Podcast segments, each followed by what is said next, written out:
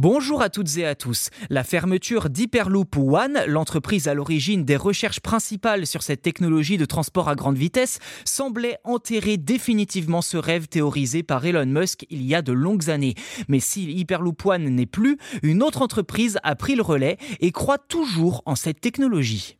Alors c'est en Inde qu'il faut se déplacer pour découvrir le nouveau projet Hyperloop avec une entreprise bien connue des Français, le géant mondial de l'acier ArcelorMittal. En coopération avec ArcelorMittal Nippon Steel India, mais aussi la start-up TUTR Hyperloop, l'Institut indien de technologie de Madras et des étudiants, le groupe tricolore compte bien développer et donner naissance à cette technologie pouvant en théorie atteindre une vitesse de 1200 km/h.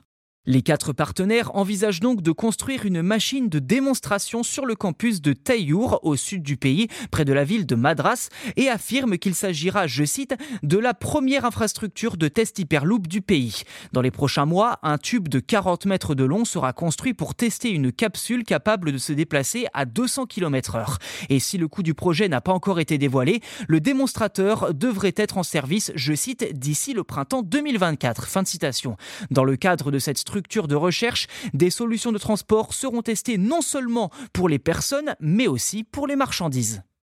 Voilà pour cet épisode. N'hésitez pas à vous abonner au podcast si ce n'est pas déjà fait sur votre plateforme d'écoute préférée. C'est gratuit et en plus, vous serez les premiers informés lors de la sortie des futurs numéros. Merci encore pour votre soutien et je vous dis à très vite.